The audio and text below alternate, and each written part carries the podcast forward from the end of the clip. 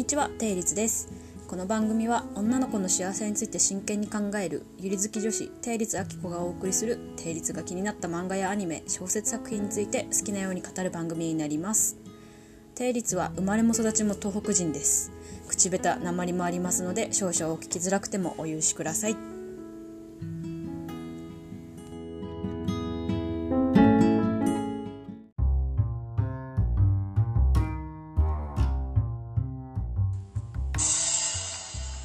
とどのつまりの有頂天。これはこれはやっとやっとちゃんとしたっていうのもなんですけどやっとちゃんとしたゆり単行本ゆり漫画になります、まあこれも私すっごいこれ好きなんですけどなんかあんまり知られてる気がしないのでとりあえず早めに紹介しちゃおうと思って今回選ばせてもらいました。じゃあまずとどのつまりの有頂天の紹介からさせてもらおうと思います。作者が新田絵里さんでで新田絵里さんです。で新田絵里さんって結構いろいろゆり漫画描いてる人なんですけども基本的な作風がハイテンションゆりコメディ、まあ、つまりコメディっぽいゆり漫画にしては珍しく本当に面白いし笑えるし泣けるしなんかもう全て全てが含まれているゆり漫画がトドのつまりの有頂天です。だからこう紹介してみんなにこう読んでほしいんですけどなんかもうこのこの漫画読んでる人が少なすぎて私語れないんですよね。だからとりあえず読んでほしい。あでも一応連載完結してます。2巻で完結してて今現在えっと新連載「とどのつまり」の新しいバージョンの新連載が始まるのでそれを移行し移行期間移行期間中らしいです。噂だと年内中に始まるって言ってたんですけどいつ始まるんでしょうか。心待ちにしてます。はい。ということで、えーと、ということで作品紹介ですね。作品紹介としてはこれピクシブピクシブコミックから持ってきてます。ぼっち JK× ハイテンションゆりコメディ放課後はいつも一人で過ごす友達だよのみこと。そんな彼女がなぜか気になる人気人気者のクールな猫、う、猫じゃないね。これすいません。これあれですよ。レンが名前なんですけど名字が名字が猫崎さんなんですよ。だから猫っつっちゃうだけですから。な猫って言っちゃうだけなんで。はい。でつかずは離れず優しい2人の時間は破天荒な4人組に壊された。可愛いのに激しすぎ。フルスロット学園ゆりストーリー。ということで本当フルスロット学園ゆりストーリー。まさにこの通りの内容になっているのがトドのつまりの有頂天。いやこれまず何が面白いって、まあ、タイトルも面白いんですけどこれ有頂天が何なのかっていうとまずここ学校の名前が有頂天高校っていうんですよ。全寮制の女子校。しかも孤島？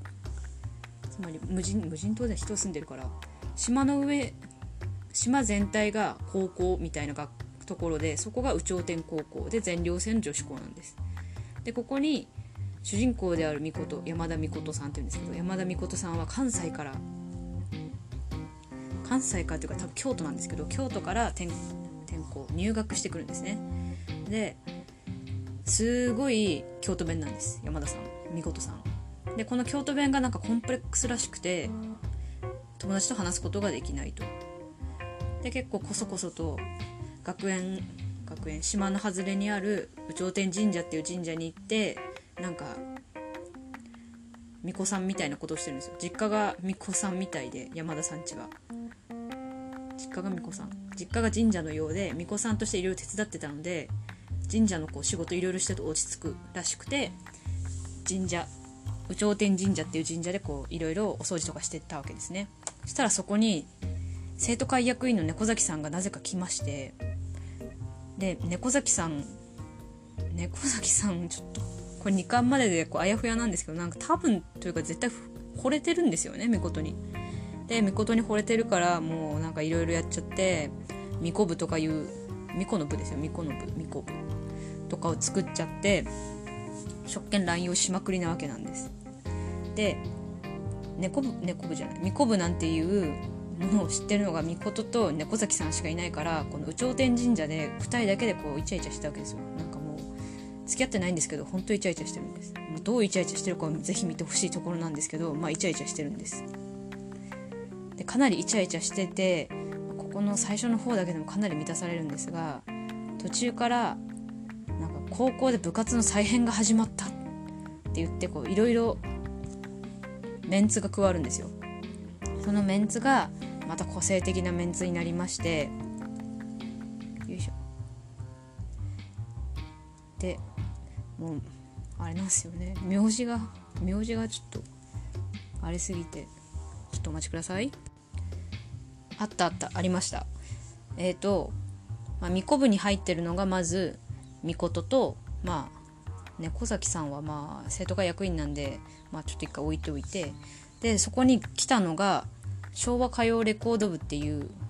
まあ、昭和歌謡を愛する部活のペンギンペンギンペンギンっていう名字です。ペンギン律と獅子丸愛理これも獅子丸が名字で愛理が名前。っていう2人とあと1人 1, 部活みたいなんですよ。東京ファッション部の熊倉拓也と引きこも部のうさぎだ夜空っていう4人が人数が足りないから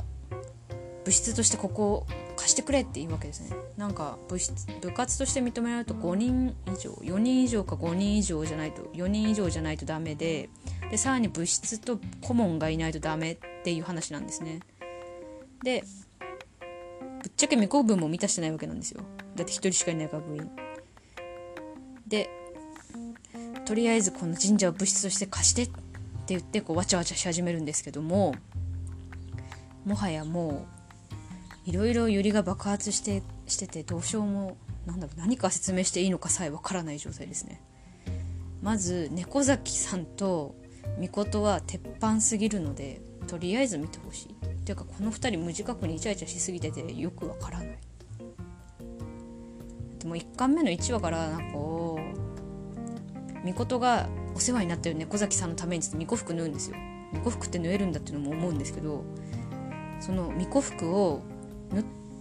縫って猫崎さんにあげてで猫崎さんすごい喜んで着るんですけどその着る時に着せてあげるんですよ。巫女服着方がわからないからっつって。このシーンが無言なんだけどめっちゃ綺麗だから読んでほしい。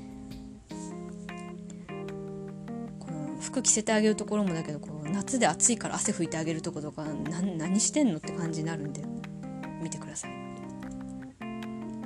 でさらにこうおすすめしたいのがもうこの新田絵里さんの描く女の子がすごい綺麗綺麗可愛い。何て言うんですかね。コメディなところとシリアスなところの温度差がすごいはっきりしててでどこでも可愛いんですよ。不思議と。二頭身とかになってても。でシリアスな場面ではもうハートをギュンギュン持っていかれるんでちょっと一回深呼吸してからシリアスは読んでほしい。でコメディーな部分はもはや読んでると笑ってしまうのでなるべく人がいないところでというかまあ家とかで読んでください。私一回新幹線で読んでちょっとニヤニヤが止まらなくて怪しい人だった時がありますんで気をつけて。でうん。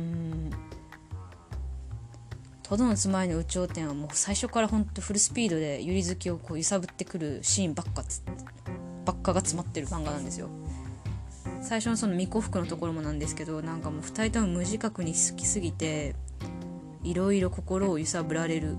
ところが多いのが1巻の内容になります。2巻になると今度さっき説明した部活の人たちペンギンと獅子丸とか拓也と夜空とかそこら辺の話も出てくるんですけどそこ入れると間違いなく今まとまらないんでこれ次回話します。あもうに続き続きになっちゃいますね、まあ、でもとりあえず次回話させてもらうんでその時に言わせてください。とりあえず一巻は何て言うんすかねこれ。とりあえずいい。説明になってない。とりあえずいいです。もうゆりってはっきり書かれてなくても明らかにみことは猫崎さんを意識してるし猫崎さんはみことのことが好きなんですけどそれがすれ違いまくってもうよくわからないぐらい面白い感じにまとまってます。で2巻になるともうちょっとはっきりしていくんですけどちょっと1巻2巻で1回終わっちゃうんでもうそこがまた心苦しい心苦しいとか早く続きをくれっていう感じになってます。まあ言いたいことは一つだけ。とりあえず読んで「とどのつまりの有頂天」絶対面白いんで。ということで1回終わります。次は2巻を中心に語ります。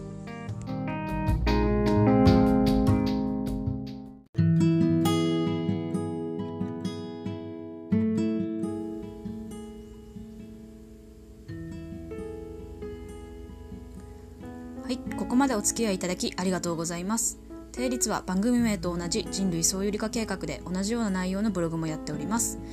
こっちでもラジオと同じように好きなゆり作品について書き殴って,、ま、書き殴ってます。えー、結構文字数多めですのでご注意ください。はいもう一個お知らせです。実はここならでも、